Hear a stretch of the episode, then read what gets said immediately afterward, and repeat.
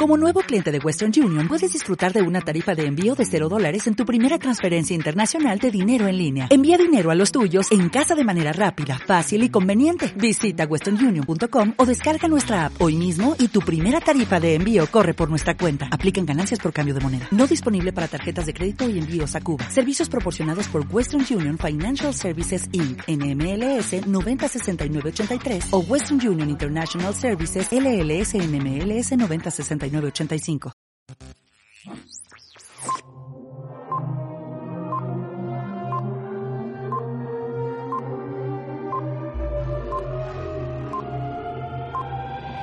Bienvenidos a los del cine.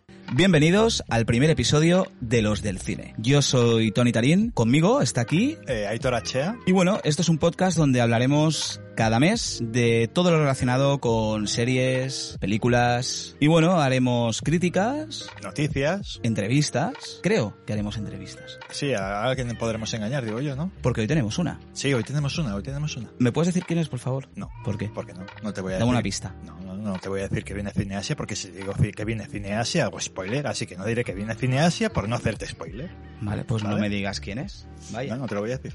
Pues nada. Bueno, pues aquí estaremos cada mes y bueno, empezamos con la sección de noticias.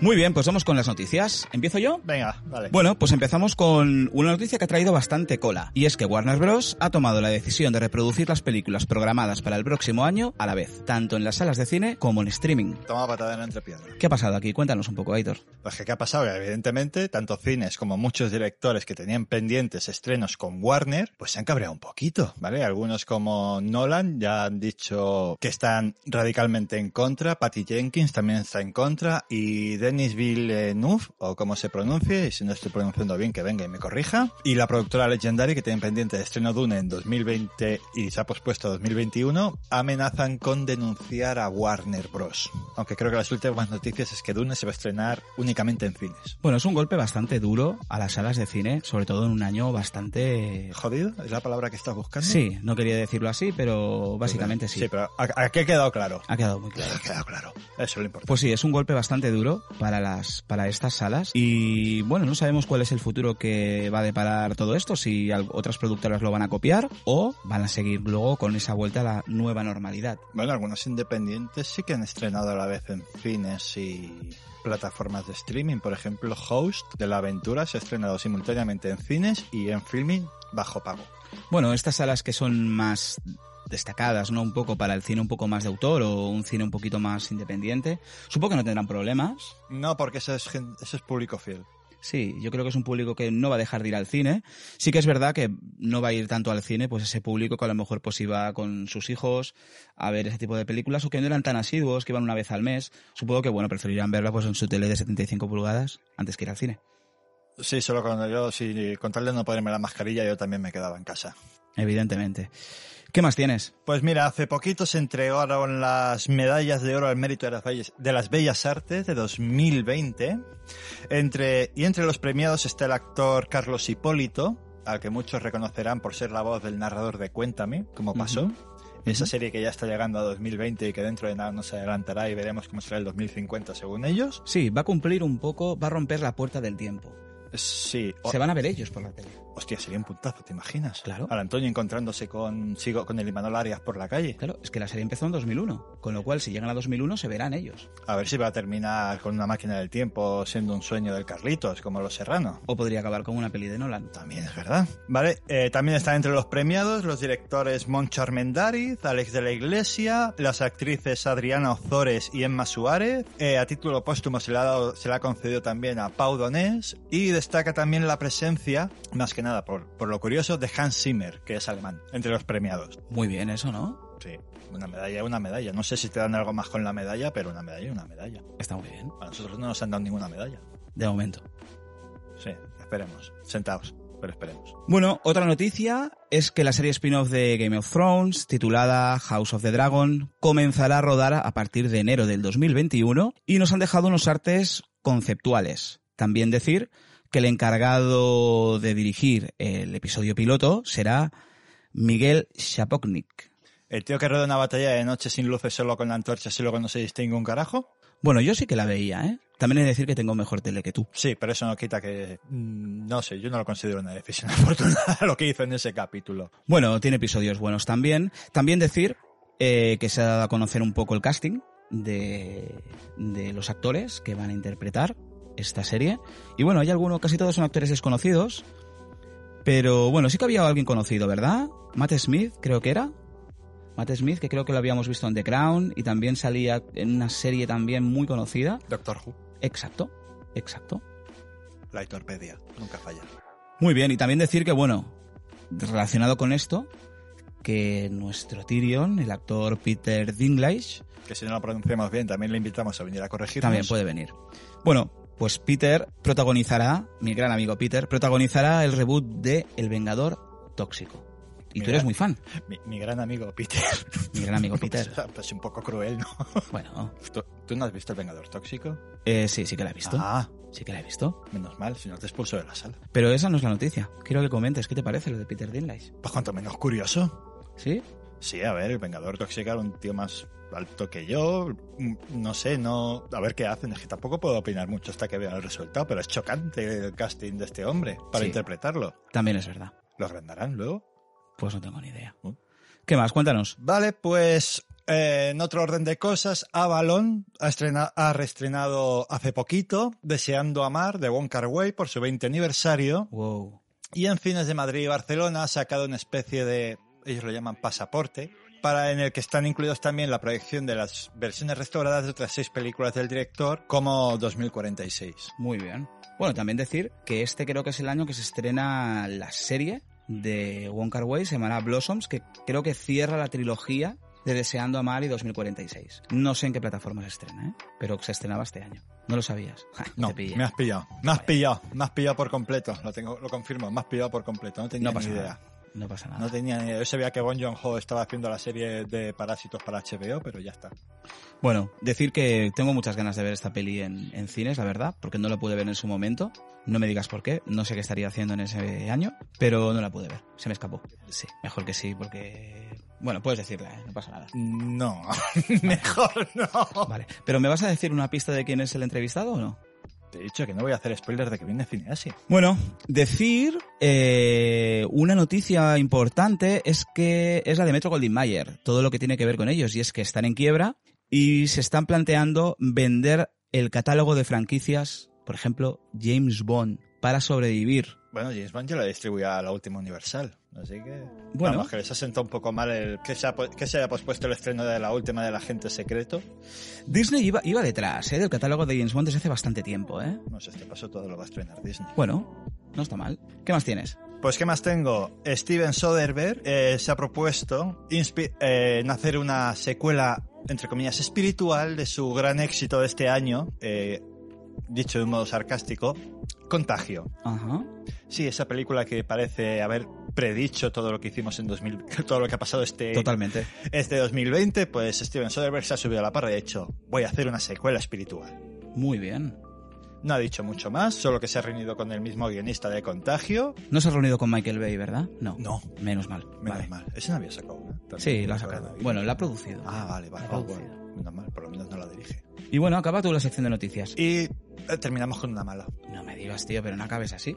Pues si quieres el próximo día empezamos por la mala y animamos luego el cotarro. Pues yo qué sé. sería lo normal. Venga, va, suelta. Vale, venga, amarguemos un poquito la existencia de todo el mundo. Y es que ha muerto Kinky Duke por complicaciones derivadas del coronavirus. El director coreano, conocido por películas como Hierro 3 o La Isla. ¿Has visto alguna? Pues no. Pues ya tardas. También me está indicando con gestos que sí ha visto alguna. ¿No te da Esto vergüenza? ha sido la venganza, ¿no? Por lo que he dicho antes de Wong Kar Wai, ¿verdad? Sí, por supuesto que es la venganza. Me lo imaginaba. Vale, pues la noticia ha sentado como un jarro de agua fría, polémicas de su comportamiento aparte, ahí no entraremos, este no es el programa indicado para ello, pero recalcar que echaremos de menos a un director tan especial como único dentro de la filmografía no solo coreana, sino también a nivel mundial. Muy bien, pues muchas gracias, Aitor. Y nos vamos a nuestra entrevista sorpresa. Que Aitor no ha querido decirnos quién No, es. Y no lo voy a decir. Pues vamos a saberlo muy brevemente. Vale, hacemos pausa para publicidad. Hacemos pausa para publicidad. Bueno, pues vamos con Irene, nuestra encargada de las críticas. Buenas tardes, Irene. Buenas tardes. Buenas tardes, Irene. ¿Qué nos traes? Bueno, para empezar, vamos a empezar por las pelis. La primera de la que quiero hablar es La vampira de Barcelona, que salió hace a principios de mes, el día 4, y se estrenó en Sitges, que se llevó el premio del público, por cierto. Eh, sobre la peli, yo debo decir que tenía muchísimas ganas de verla porque es una historia que me gusta mucho. Siempre, desde hace tiempo, investigué sobre la historia y sabía la, es una historia real sobre Enriqueta Martí, que, era, que está considerada la mayor asesina de la historia de Barcelona, porque está acusada de matar a veintipico críos. Madre mía. Y es una adaptación eh, al cine. La verdad, yo salí ligeramente decepcionada. Esperaba bastante de la peli. Es verdad que tiene una manera de estar rodada súper atrevida y creo que es el punto fuerte de la película. La película es súper teatral, está rodada en blanco y negro, excepto un par de escenas que están en color, que son escenas donde te metes en otro mundo. Un, es así un poco parecida, por poneros así el tipo de el del blanco y negro y el color, cuando en Twin Peaks ellos iban a la sala de la sala roja, Ajá. pues la- esas escenas en el burdel son bastante ese, ese rollo. Hostia. Y todas las demás películas en blanco y negro. Y es súper teatral, de estas que notas el decorado, los actores están súper teatrales, ¿qué pasa? Sí que es súper arriesgado, pero te cuesta bastante entrar en la película. Claro. A mí me costó un montón y la persona con la que fui a ver no llegó a entrar nunca. Es eso, ¿no? Es, es ese riesgo, pero a la vez creo que es su punto más débil. Las interpretaciones están muy bien. Lo único es que vemos la historia contada desde el punto de vista de un protagonista, no desde el punto de vista de ella. Él es un periodista que está encargado de investigar el caso de manera desde su punto de vista. Y es verdad que se centra mucho en el periodista, con lo cual pierdes a un personaje tan fuerte como era el de la vampira, que quizá queda un poco aguado en ese. Es verdad que el guion es bastante en eso simple y creo que si hubiera tenido un poquito más de protagonismo ella, es verdad que al final es una decisión propia, Claro. Pero creo que podía haber mm, tenido un mira- poco más de gracia. Mira que venía con venía con bastante nombre, ¿no? Sí, no, tuvo polémica por el premio del público. Hubo mucha gente que protestó en Sitges por eso. Ya. Miedo no da, ¿no? No, Nada. que tiene los dos o tres momentitos, porque él además es un tío que tiene un problema, tiene un trauma en el pasado, que al final va ligado con el problema que va teniendo durante el transcurso de la película, y va teniendo como unos sueños y sí que te da pues, los dos, tres sustos contados, que además son de estos de ahora me van a asustar, y poco más. La verdad es que no da miedo. Sí que, sí que tiene un toque así de estética noir, ¿sabes? Eh, de investigación, de en este caso periodista que va entrando y va buscando, pero no y es más un thriller que una película de, de terror, creo yo. ya. ¿Y qué más? ¿Qué más has visto? Eh, la otra que quería hablar era Host, ¿No? que me recomendó aquí Yo. Aitor. Soy, soy- soy culpable si no le ha gustado. no, me ha gustado, me ha gustado. Bueno, está muy bien. Está muy bien. Además es súper actual. Va de un grupo de, de chicos que hacen de una... chicas, más bien. Bueno, de chicas. Esa de Sí. Zoom, ¿no? Sí, la del Zoom, la del exacto. Zoom. Sí, una sesión de espiritismo por Zoom Exacto. que podría salir mal. Vamos a ver. Ya. La verdad es que está muy bien, está súper... Creo que, lo, que, ha ten- que ha triunfado primero por la situación, porque... Fue rodada en plena Exacto. pandemia. Sí, y se, se nota. Y a mí lo que me- más me ha gustado es, la película dura una hora, que es el... no llega a la hora, y está muy bien porque es el tiempo que tienes en el Zoom gratis, y está como súper adaptada a la situación, o sea, realmente a lo que está pasando. Y es muy guay. Es verdad que los sustos son sustos de, de espiritismo, miedo que te esperas, pero la verdad es que consigue, porque a mí yo le tenía un poco de miedo, no te voy a engañar, porque yo del formato este recuerdo Open Windows, que salía la Wood, que es un Ah, poco... ¿eh? A mí se me gustó. Y aquella que salía la área de Juego de Tronos, es de hace un par de años y esa película es desastrosa. O sea, es muy, muy mala. Entonces le tenía... Tenía el cier- referente de Paranormal Activity. tenía también... para, para darle de comer aparte. Y, y eso, me daba un poco de miedo, pero la verdad es que se me, se me hizo bastante... Es bastante dinámica la- y la verdad es bastante recomendable. Y sobre todo a todos los que hemos vivido el tema Zoom este, Claro. este tiempo, Buah. está muy guay. Vaya trauma. Se quitan las ganas de hacer más reuniones. Sí, es O de verdad. hacer otras, con también. Yo estoy pensando en montar una ouija. ¿Qué, te- qué me dices? ¿Te apuntas? Bueno, no estaría mal, podríamos probar. Y la otra que quería hablar es Wonder Woman, que es la película que ha venido a salvar Oh. la cartelera. ¿Y qué tal? A mí me gustó más que la primera. la ah, verdad. pues la primera está bien. A mí me gustó más que la primera. Me gustó, lo que más me gustó es el, el mensaje. Veo que aquí hay gente que opina otra cosa. Sí, es una A mí peli- me gustó más que la primera. Lo único que no me gustó es que tú veías todos los pósters y todo lo que te vendían y era una paleta súper colorida y la película no tiene nada de eso. Yo me esperaba en eso. Y está ambientada en los 80 que te da mucho en ese... De, de hecho hay momentos que Gal Gadot va vestida que dices esto porque me estás diciendo que es en los 80 pero lleva unos lleva un outfit de 2020 pero la verdad es que a mí me gustó. Quizá el tema villanos, eh, Pedro Pascal está muy bien haciendo de villano. En cambio, Kristen Wiig te la meten como una villana que ah, no acaba de... Lo que me gustó es el mensaje sobre la verdad, la mentira y todo eso. Creo que está muy bien. A mí, la verdad, me convenció. Es verdad que no es la peli de mi vida, ni va a ser la peli del año ni nada, por supuesto. Pero bueno, también me parece bastante bien que Warner haya arriesgado a estrenarla. Está teniendo mucho hate esta peli, ¿eh? Bastante. Yo la verdad quiero ver la porque Patty Jenkins, la directora, dijo que ella había hecho una peli muchísimo más larga, de casi tres horas, Madre mía. Porque ella decía que ella siempre había crecido con el cine lento, con un cine más lento. Entonces ella era lo que quería transmitir en la película, pero claro, Warner lo co- la cogió y pasó la tijera para convertirla en una peli de superhéroes al final. Ya. Así que mm, a mí me queda el de este de a ver si está en la versión extendida del DVD. A ver Lo qué dudo. pasa. Ya. seguro. Otro Snyder Cut, igual a la. Venga, lo que nos faltaba, como no están dando guerra con el otro, que al final creo que 70 millones que se han gastado. Madre mía. Cut. ¿Y qué tal por la tele? ¿Has visto alguna cosa así por la tele decente? Decente. Decente. Eh, no, quería hablar de The Wild, la nueva serie de Amazon. Ajá. Yo debo decir que, que a mí ya las series que ponen de la nueva Perdidos entro ya un poco atravesada. Y para mí no tiene nada que ver, quitando el hecho de que ellas están en una isla desierta. Creo que ese es el único parecido que tiene Perdidos, no tiene más.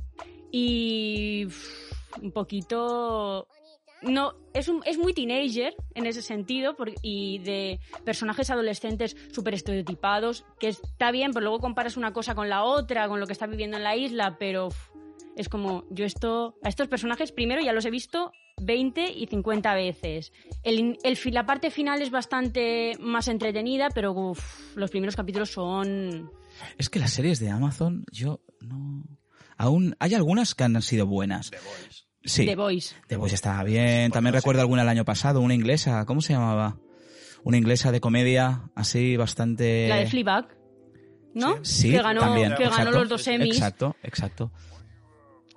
Yo creo que en este caso han querido hacer algo muy Ah, sí, de- para todo el mundo. Eh, buenos presagios. La de Eh, Good Omens. Esa, Good Omens también, exacto. Y la de Al Pacino, la de los nazis. Esa no empezó muy bien, pero al A mí, a, final... mí, a mí se me gustó, ¿eh? Si no estaba mal, ¿eh? Estaba bien. Pero esta, yo creo que han querido ir al público adolescente un poco, pero intentando todavía no distanciarse del adulto, ¿no? Y Ujú. venderte de algo más adulto. Pero al final es, al final es una, peli de- una serie de adolescentes en una isla desierta con problemas de adolescentes. Sí que hay un misterio, que es verdad que la parte final mm, va ganando, pero al principio, Ya. Muy bien. Pues... vale, muchas gracias. Muchas gracias, Irene. Muchas gracias. Eh, ¿Y con qué vamos, Aitor, ahora? Vamos a la entrevista, ¿no? Vamos con la entrevista con... Con, con- Cineasia. Ah, ah, lo has dicho. Sí, lo he dicho, lo he dicho, ahora lo he dicho. Os he hecho spoiler. Pues muy mal. Ya te digo. Porque podías haber aguantado el hype hasta el final.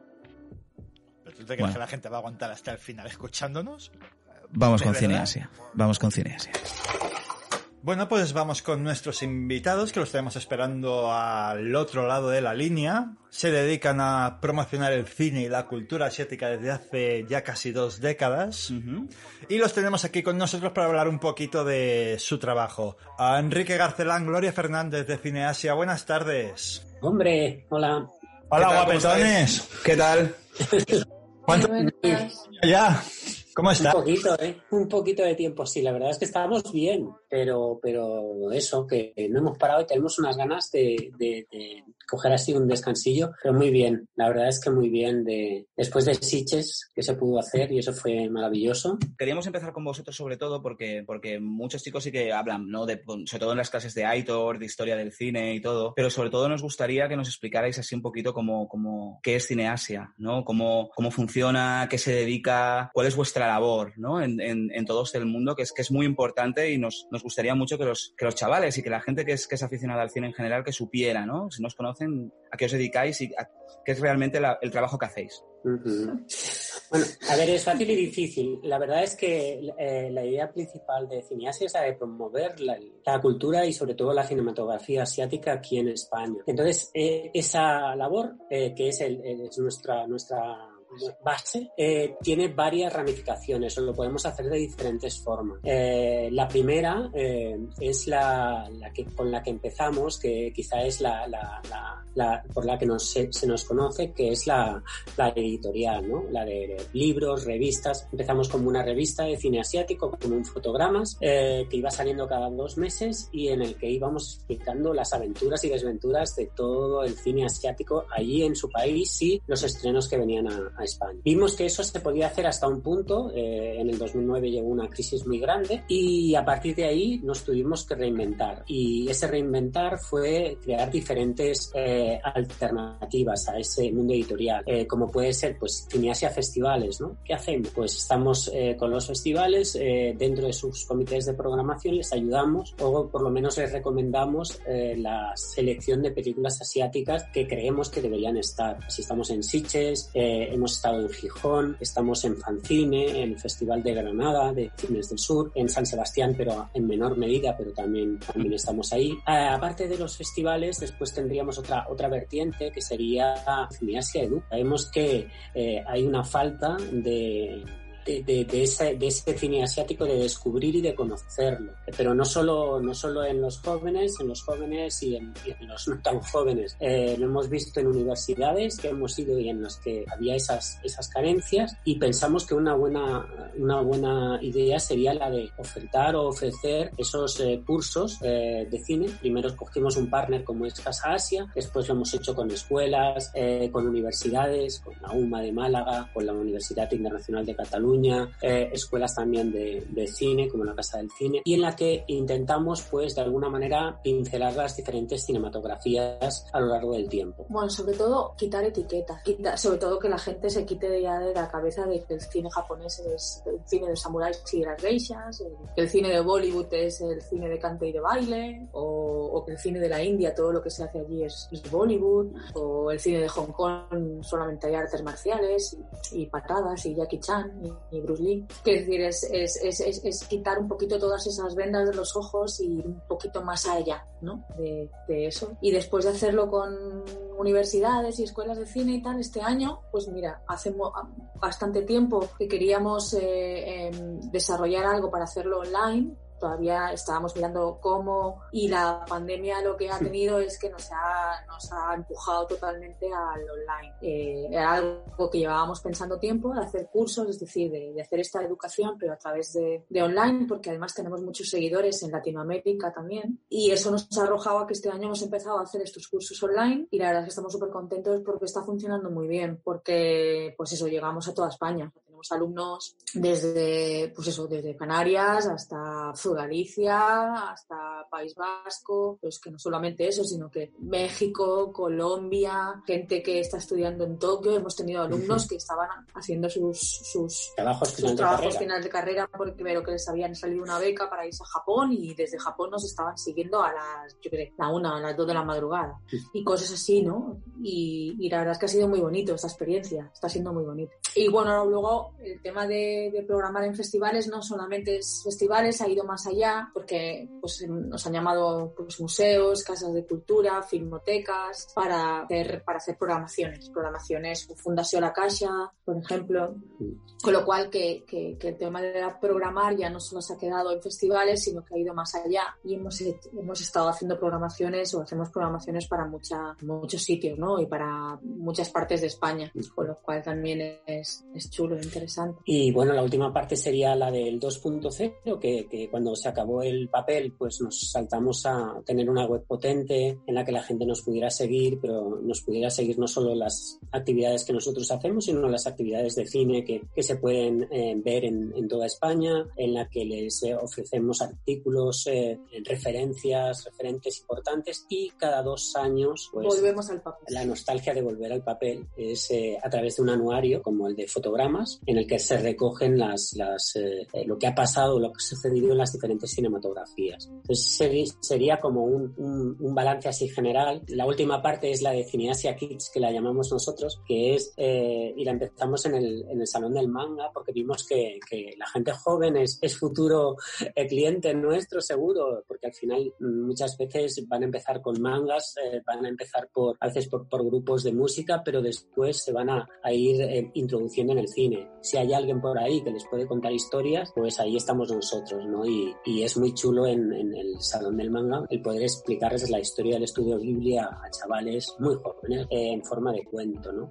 Es, es una manera como de, de, buscar a ese, a ese público que también está ahí en, en los más jóvenes. Y bueno, eh, resumiendo, unos locos que se dedican a una cosa que se llama cine asiático y que intenta vivir de lo que le apasiona y lo que le gusta, o sea, de la cultura. Y, y también es algo importante, que la cultura puede ser negocio y negocio fuente de, y fuente de, de ingresos y de, y de, y de, y de futuro. ¿no? Uh -huh. Eso es importante. Y, y, y creo que es súper importante la labor, ¿no? Por lo que decíais, porque normalmente siempre se tiene esa concepción del cine, del cine asiático, ¿no? De, de samuráis, de, de Bollywood, siempre te encuentras, ¿no? Cada año siempre te encuentras alumnos, ¿no? Como profesor siempre te encuentras alumnos que son fans, ¿no? Pero, pero eh, cada vez más, ¿eh? Hay que decirlo, cada vez más. Que hay mucho prejuicio también, eso también es verdad. ¿Cómo veis ahora la situación del cine asiático aquí en España? ¿Habéis notado un cambio en estos últimos años desde que estáis en, esta, en este trabajo? Está claro que ha cambiado desde el 2000, que empezamos eh, con, con, el terror y con el J-horror y con todas las, las distribuidoras locas eh, comprando películas de, de Asia que tuvieran algo que ver con ese terror. Ese fue una primera, una primera época. También recuerdo que en ese 2000 Tigre y Dragón se llevó un Oscar. Eso también hizo que las películas de Wuxia, esas películas de, de, artes marciales con gente que vuela, que llevaban haciendo en China desde, desde 1912, pues se pusieran de nuevo de moda y, y eso eh, aumentara ese, ese público. Todo eso es eh, va viendo bueno, subidas y bajadas. Y luego llegó la nueva ola coreana a partir del 2003, o así llegó la nueva ola coreana con Park Book, con Old Boy, con el Sympathy for Lady Vengeance. Sí. Eh, bueno, pues todo, todo, eso que sabemos que también hizo Dos Hermanas, que también se estrenó aquí. Mm. Eh, bueno, sí, sí. todo eso hizo que... Eso hizo un boom y es como, ostras, ¿qué ha pasado? Eh, de esa gente en Median Market que, que se lleva un Old Boy, ¿no? Una película Old Boy y que también te, se lleva Transformers. Eso es importante. dices, ostras, pues mira, la cosa funciona. Pero no nos engañemos, al cine fue, fueron a ver 40.000 personas Old Boy. Que la cogió Lola Films, la distribuidora española, y, y que todos pensábamos que iba a ser tras aquello como el gran boom, no fue ese gran boom, ¿no? Eh, a partir de ahí eh, hemos visto, lo que se ve es que sí que, sí que es cierto que el cine asiático en, en nuestro país ha venido de forma eh, continuada, que los festivales de cine al principio han marcado un poco la pauta, han dirigido su mirada hacia una cinematografía o a otra, empezaron pues con, con Corea, pero después también fueron a Tailandia y vimos a Pichapón ahí subirse a los laureles de, de Cannes, pero, y aquí es el, el punto de, de inflexión. Eh, si, eh, si, bien es cierto que en los cines no ha habido ese, ese boom, la única película eh, importante, Tigre y Dragón, es la que, la que de alguna manera pasó de, de, de ese millón de espectadores en, en Bueno, y en ahora, España. y ahora Parásitos. Ahora ha sido Parásitos, ¿no? Ese, ese que, que, ha sido pues como, como el decir, ostras, ¿qué, ¿qué, ha pasado aquí? Pero el cambio está en las, en, en las plataformas online. Ahí es donde está realmente el cambio. Eh, ¿Por qué? Porque ahora ya no es necesario ir al cine para, para ver una película. Ya no es necesario pasar por, por, por una, pues comprarte ese DVD o ese Blu-ray que ha adquirido una, una distribuidora. En este momento no solo tenemos Netflix, tenemos Netflix, tenemos Amazon, tenemos eh, Filming que tiene una colección eh, de cine asiático envidiable. Este año encima con la pandemia todavía ha estrenado muchos festivales, se han estrenado ahí y, han y ha potenciado el que se vean películas que de otra manera no se hubieran visto. Está Movistar. Está Movistar. Está las plataformas ya, incluso las propias plataformas asiáticas. que están. Eh, bueno, Rakuten y Viki con, con, Japón y Corea, pero es que luego está el Chuyi, que es la China, es decir, eh, donde, está, donde está el cambio radical para el cine asiático con respecto a la visualización en Occidente, está de lleno, sin, sin, sin ninguna duda, en, en, las plataformas online. Desgraciadamente. Incluso en filming. Incluso en filming, filming en Netflix estuve viendo que, claro, al quitar las películas de Disney, entrar mucha animación, mucha animación de, asiática también, empezaron a complementarlo un poco en el catálogo. Que... Muchísimo. De hecho, bueno, todo Ghibli, todo estudio Ghibli está, está, disponible en Netflix. Pero es que luego, aparte de estudio Ghibli, hay un montón de películas.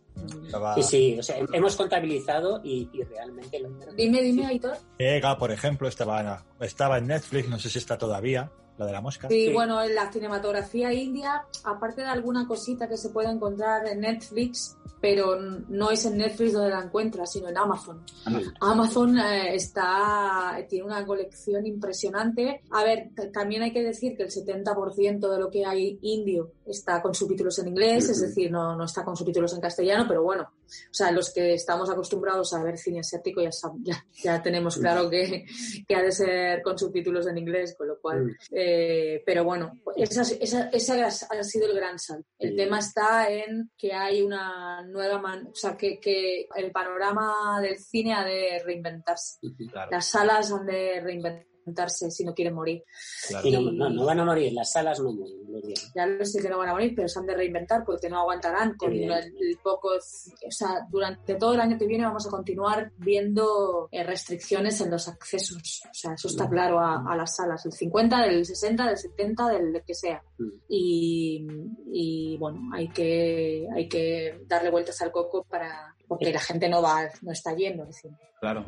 Es un, es un buen momento para, para, para, hacer del cine un evento, ¿no? Como, como si fuera un festival. Es el, es el tiempo de los festivales y es el tiempo de, de los eventos en los cines. Eh, eventos me refiero a, poder potenciar esos festivales también en cines de, de, de todos los lugares, pero, por ejemplo, pues con, con, alguna película que se estrene, a raíz de eso hacer un evento y no solo eh, poner, o sea, en, en, el caso de, de Bon joon por ejemplo, Parásitos eh, se lleva eh, eh, el Oscar no uno, sino cuatro. Pues bien, eh, compaginar ese estreno con, con, la proyección en un cine determinado de todas las películas de Bon joon que vayan rotando cada día de la semana durante, durante un mes. Esa es la idea. Porque ya no habrá tantos estrenos eh, eh, de, de, ese nivel o, de, o, del nivel. Estoy pensando en, en, en, grandes salas. Luego están las otras que son las alternativas que ya lo tienen.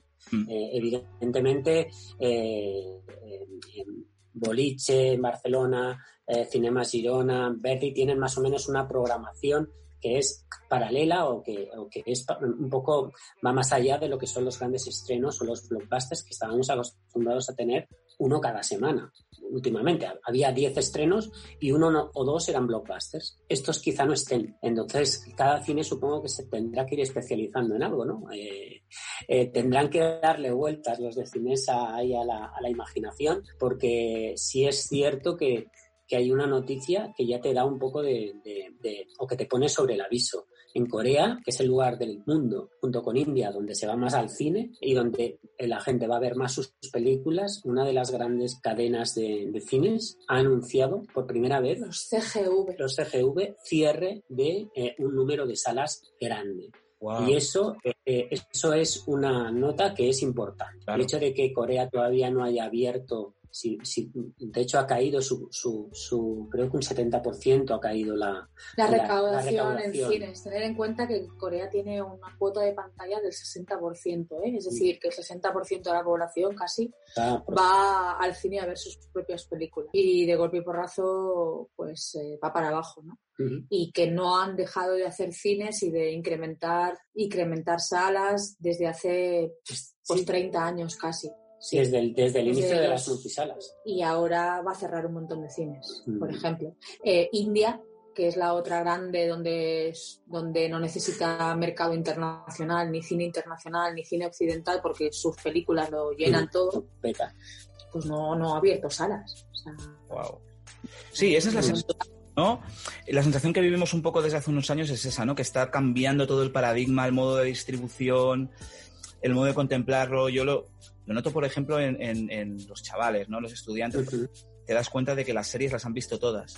En cambio, al cine no van, ¿no? Y claro, ellos piensan mucho en, en series, incluso en todo, ¿eh? A la hora de crear los arcos de personajes, todo, ya en series. Entonces, es un paradigma que, claro, que los que llevamos muchos años, te quedas como, hostia, ¿hacia dónde va a ir esto, no? Pero bueno, es reinventarse, es lo que decís, es reinventarse y... Y, y, por, por ejemplo, ahora que hablas de las series, pues ostras, si pasamos antidisturbios en Movistar, porque no la pasamos en un cine. Claro. En, en San Sebastián se pasó y se proyectó antidisturbios en una sesión que duró cinco horas. Ahí estuve. impresionante. Eh, eh, está bien, eh, tú coges a, a- a esos chavales y aparte de Movistar, pues los metes también para que vayan a, a un cine. Eh, es diferente el lenguaje de una serie, evidentemente, con respecto a- a- a- al, lenguaje de un, de un largometraje. Y es importante que conozcan los dos, a desenvolverse en los dos. Pero los cines, por ejemplo, podrían hacer eso. Series es, ahora es imposible ver todas las series que nos ofrecen las, las plataformas. Ya no puedes hablar con alguien y decir, hey, ¿qué tal esta? No sé qué, como antes, ¿no? Que decías, pues, eh, me acuerdo de Perdidos, me tiro para atrás, ¿eh? Pero ahora ya no. Ahora es, cada uno está viendo su onda, ¿no? O su, o su historia. Y es tan, tan, tan... eh, Netflix está invadido Total. de series coreanas. Invadido, completamente invadido. De, puedes encontrar de todo tipo. Sí, sí, es como los mangas. Ahora hay para gente de tal tipo, para tal, para el que le gusta el terror, para el que le gusta tal, para el que le gusta el thriller. Pum, tienen, tienen de todo, ¿no? Entonces, eh, sí cambia y, y creo que todos los, todos los, eh, todos los, los, los protagonistas de este, de este circuito tenemos que cambiar, ¿no? Ya, tenemos que Pero también es, es, es educar, o sea, quiero decir, Mm. creo que todos tenemos una responsabilidad también ante eso, sobre Mm. todo también los que tenéis escuelas, ¿no? Mm, Claro. Que es edu- educar la mirada mm, y, dirigi- y no, no dirigirla, porque al final cada chaval elegirá lo que le guste y lo que le apasione, ¿no?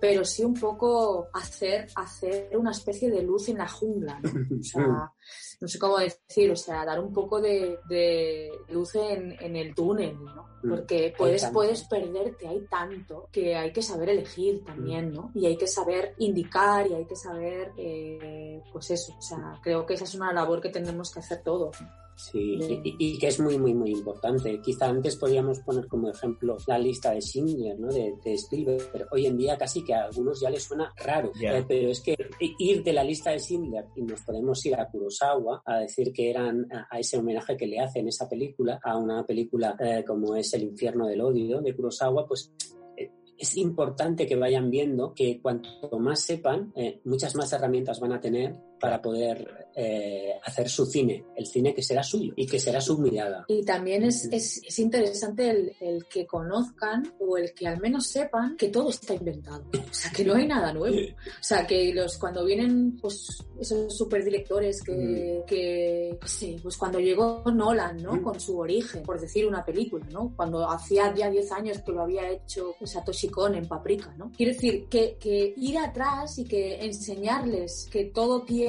un porqué y de dónde venimos, ¿no? Es interesante y es importante Claro. porque, porque a veces piensan que, que son, que son la leche porque como son jóvenes y tienen ese espíritu tan ¿no? moderno, juvenil y de, y de tal, que eso está súper bien y que hay que mantenerlo, pero también decirle, echa chicos, que todo esto, eh, estos señores, estos maestros de hace 30, 20, 40 años, ya lo estaban haciendo, y hace 40 años o 50 años, ¿no?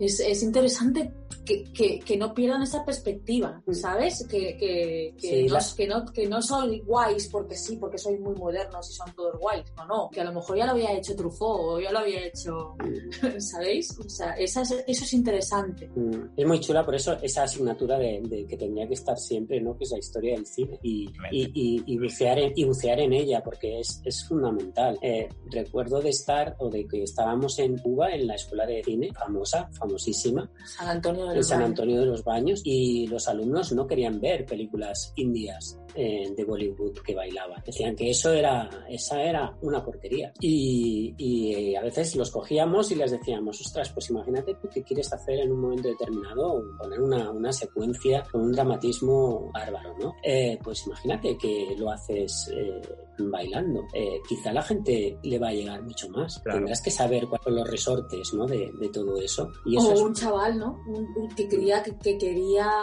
eh, dirigir musicales. O sea, quería decir mm. que quería ser director de, de musicales. Y, y, no, puedes, no puedes ser un director de musicales sin conocer el cine de Bollywood, sin haber visto al menos algunas de las películas mm. de, de, Bollywood, que son los reyes del cine musical. Claro. no sé. Pues eso es, eso es importante que, que esos guías, ¿no? Que, mm. que sois vosotros o pues eso, que, este, que, que, que, se guíe, ¿no? Y que se, eso es importante, educar, educar esa mirada para ah. que no se pierdan. Yo tenía, yo me acuerdo cuando estaba en el instituto, tenía mi profe de música que decía que historia del cine tendría que ser una, una asignatura que estudiara desde pequeñitos, desde que estábamos, desde que estábamos en el P3, porque era algo que formaba parte de nuestra memoria y nuestra educación, nuestra cultura para siempre. Aquí aún se siguen pensando que no sirve para nada. Pues, pues la verdad es que tendría, es una, una, una asignatura tan importante, tan, tan y tan importante. Pues sobre todo importante, no solamente porque porque cuentas lo que ha pasado y de dónde venimos, sino también porque les obliga a saber. O sea, porque les, les, les obliga a saber cosas. Mm. Y es tan importante cuando estudias cine, ver cine. o sea... Sí, que a veces parece una contradicción, pero muchos alumnos de las CAC realmente es que no van al cine. Y entonces dices, ¿pero qué está pasando aquí, señores? Quiero ser director de cine. Pero, no, quiero ser, pero no voy al cine. Es una contradicción. Tú tendrás aquí que estudiar mucho, que saber mucho de esto, que, que evidentemente lo que más, pero también tienes que ver películas, porque eso tiene que ser una asignatura ya no, ya, ya, ya, va de, de, por sí, ¿no? O sea, tiene que estar ahí, el ver, el disfrutar, el, bueno, el, el, ir husmeando un poco por, por, por, todos los territorios. Eso lo hace bastante bien Filming, eh, en referencia a todas las demás, que sí que no tienen esa, eh, Netflix tiene sus algoritmos y que, realmente para ellos les va muy bien, yo creo que son unos algoritmos penosos, pero a ellos les va de coña y a, nivel de pasta les funciona. Pero Netflix, eh, digo, no, Filming lo que hace es hacer colecciones y entonces relaciona películas a través de diferentes eh, formatos, ¿no? Pues lo que sé. También existen las colecciones de directores y de géneros, pero luego, pues yo Transversales, yo que sé, películas para ver en, confinamiento, ¿no? Pues son películas de, que, suceden en espacios cerrados. O, bueno, eh, y, como mínimo eso te plantea a, poder hacer separaciones o diferenciaciones y eso está muy bien, ¿no? Eso es lo que se echa a faltar en, en las grandes Netflix y en otras plataformas. Oye, y hablando de así de cinematografías, ¿hay alguna cinematografía que no conocíais mucho y que os ha sorprendido? ¿Alguna que nos queráis recomendar, así como, como diferente?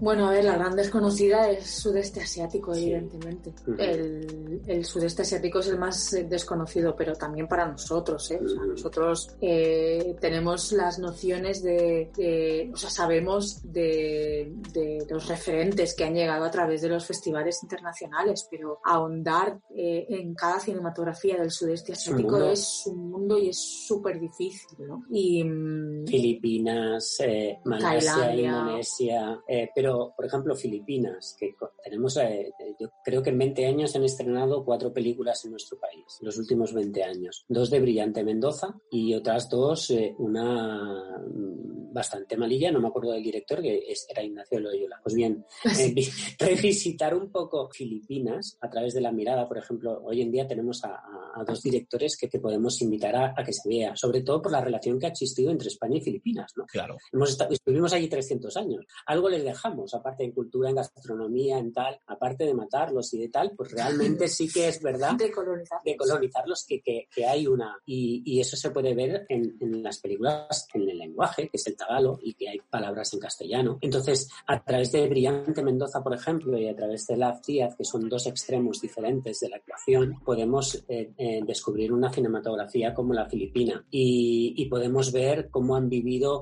eh, esos últimos 30 años y poco a poco irnos tirando para atrás y cuáles eran los referentes de ellos, ¿no? Y ver que es muy diferente el cine que hace Brillante Mendoza o Laz Díaz de el cine que ven ellos, que realmente es un cine que no- eh, lo- lo- lo- se concentra, porque allí ven mucho cine americano, pero se concentra sobre todo en dos semanas de, de Navidad, en lo que ellos llaman el Metro Manila Film Festival, que es un festival que está, eh, se, se programa, lo programan las grandes distribuidoras y productoras y los cines. Y son películas comerciales 100 por 2000, o sea, a tope. Y durante dos semanas no se ve ma- nada más que películas filipinas comerciales en los cines. Y esto está chachi, porque realmente ahí puedes descubrir desde comedias románticas hasta terror, hasta, hasta fantasía, y, y te das cuenta de, de la manera que tienen de, de utilizarla. Y ahora, si tuviera que recomendar alguna cinematografía, eh, no voy a decir Corea porque ya está muy trillada y ya todo el mundo conoce, conoce Corea y más con, con el Oscar Bon Joon-ho, pero ah, si hay que poner un dedo, yo pondría en Taiwán.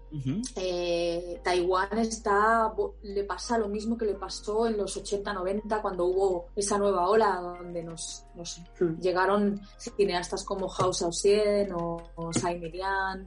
Eh, pues eh, ahora, desde hace como unos 5 o 6 años, hay una especie de nueva, nueva ola de chavales, de jóvenes que están haciendo unas, unas películas de narices. Flipante. O sea, flipantes, mu- muy buenas. Y hay que, que- que estar al tanto, porque desgraciadamente no, no nos llegarán nunca igual, pero, pero bueno, a nivel de, de- de echar un ojo y de, de saber que ahí se está cociendo cosas muy interesantes, pues bueno, está bien. tanto en género como en, en autoría. Y, y además, eh, en este momento, es una presidenta la que los dirige. No está por la labor de eh, esto es un, solo país y estamos juntitos con China y entonces se, se quieren diferenciar. Claro. Y hay una, un- unos jóvenes que están dando fuerte y, eh, con películas muy interesantes. También está pasando en China. Eh, directores jóvenes, ya no, ya no me refiero a, a las grandes megaproducciones que todo es como copiar a Marvel y, y vamos a ver si la hacemos más grande y más chula y más alucinante y con más eh,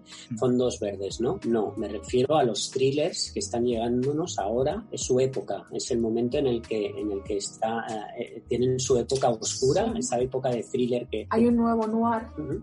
De, de gente joven que utiliza el género para contar otras cosas. De alguna manera e- evita o intenta escabullir la censura por ahí, Y- pero, pero están fu- funcionando, están funcionando muy bien. Qué bueno. Y es también interesante. Qué bueno. Sí, Bueno, llega la pregunta de mojar. Llega las preguntas de mojarse ahora, ¿eh? Venga, Un poquito. Venga, venga, a ver, uy. estaba. Vuestras cinco películas favoritas. No, es imposible. ¿Qué? Pero que de la historia, uf, nos vamos a morir, ¿eh? Es imposible, Aitor. Menos. Es que es imposible, es que no puedo decir cinco películas. Mm. Lo que recomendaríais que para vosotros son un tótem. No, para una cosa es, ¿qué recomendaría para que alguien empezara? Es decir, para que, eh, por ejemplo, que, que son cinco pelis así y podemos elegir una de cada cinematografía.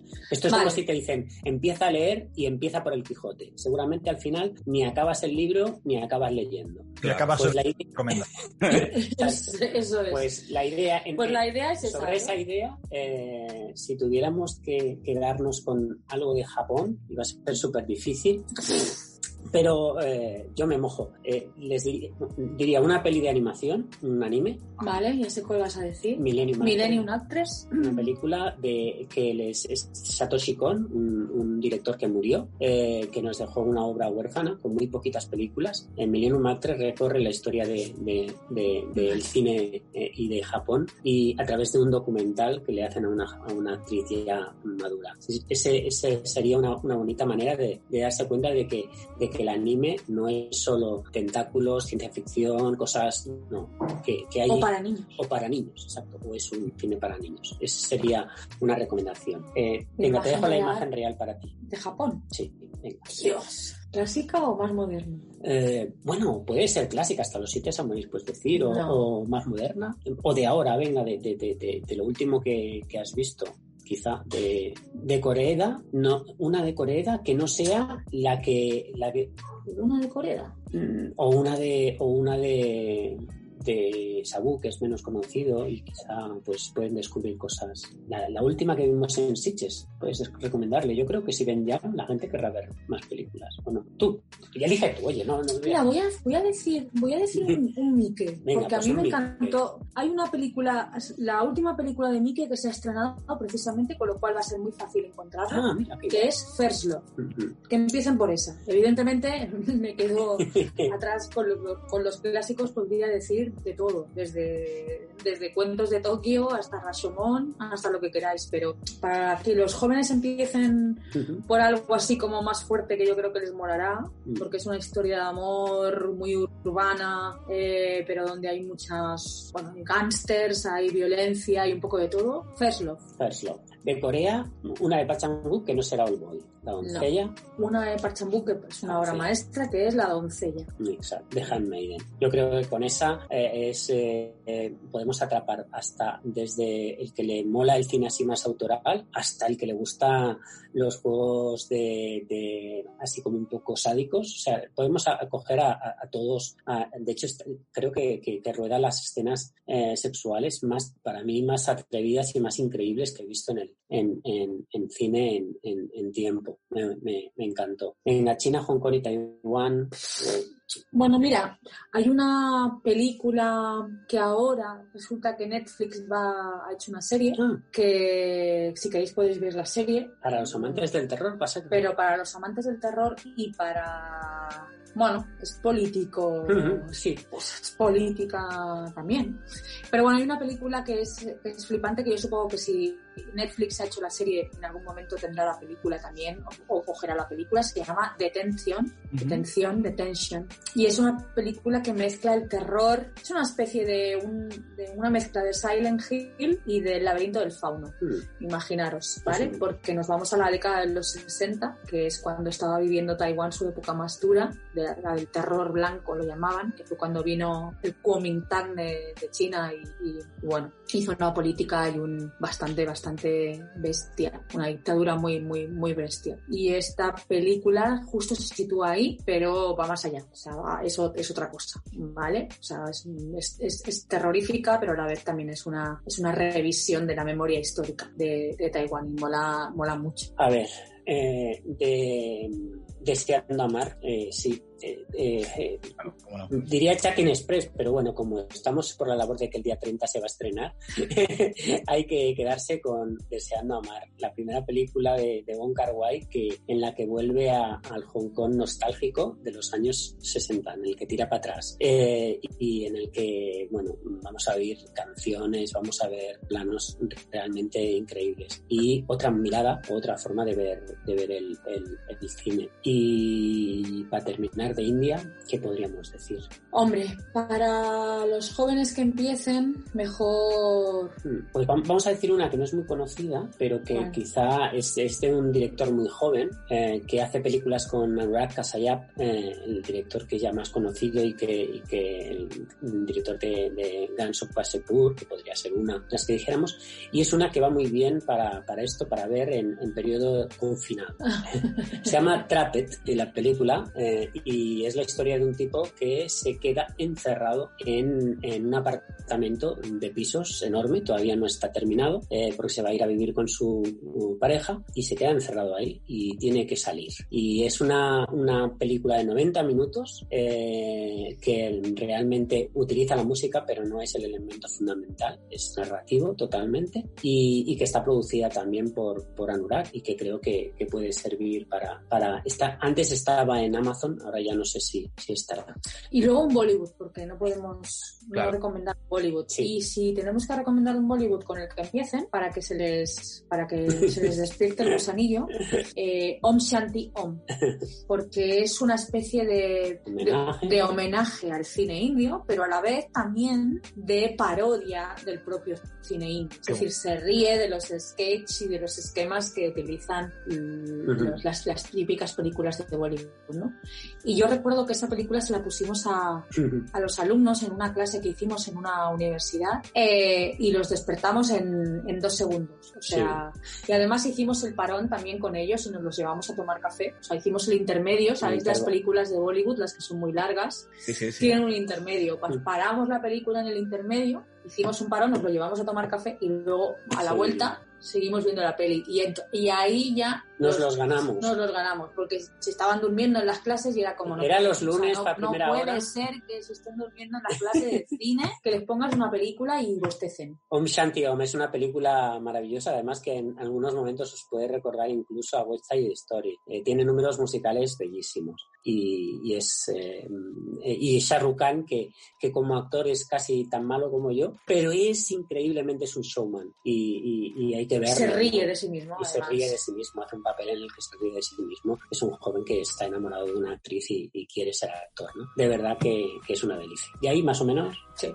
Con eso yo creo que no, no huyen del cine asiático. Bueno, qué bueno. Eh, sí, eh, ¿cuál? ¿Qué querías preguntarles? Pero no, no, pero esa, esa era demasiado. no he dicho nada. Esta era demasiado. Es que Aitor puso una, Aitor puso una que era cuáles eran las, las que no recomendaríais a nadie, ¿no? Algunas Ah. A Mira, eh, yo, he, yo, yo he, eh, he acabado al final. He de reconocer que en Sitges me he salido muy pocas veces del cine, eh, eh, eh, pero me salió una vez con una película de Michael Haneke, 71 fragmentos de la realidad. Quizá en este momento, si la tuviera que volver a ver, quizá no me saldría, o quizás sí. sí. Eh, pero seguramente no sería la película de Michael Haneke que le recomendaría a nadie, Eh, o por lo menos de que empezara por ahí. Pero estamos hablando de cine de asiático. cine ¿eh? asiático, Eh, pues eh, eh, la que no recomendaría que la gente empezara por ahí, por ejemplo, es una película de Pichapón que se llama Uncle Boomy. Por ejemplo, Uncle Boomy recuerda sus vidas pasadas. Porque si se pone eso, que Palma de Oro en Cannes, eh, puede llegar a dormirse. Eh, entonces necesita tener un bagaje y necesita tener una, una cierta, eh, una cierta visión. Esa seguro que no lo... Yo Me estás tocando. No, bueno, es que le la tiene, ¿eh? tiene que hacer una clase de apichapón que, que lo quiero muchísimo, por cierto, a ese director porque es súper espiritual y cuanto más conoces a Pichapón, más ganas tienes de conocer su cine y por qué hace el cine que hace. ¿eh? Yo no la he visto. Eh, Aitor sí y ha hecho así, ¿eh? Sí. Pichapón. Uncle Boomy fue una película que se proyectó en Sitges en sesión de, me- de, de- de mediodía y no os quiero contar cómo estaba el cine, pero bueno, eso es, eh, eso eran otros tiempos, pero va, una. Pero. No, no, luego hay que verla, pero, pero no si tú ves eso por primera vez, te pasa algo, Gloria. Vale, pues es como si ves el Journey to the West de Simon Lian. Por ejemplo.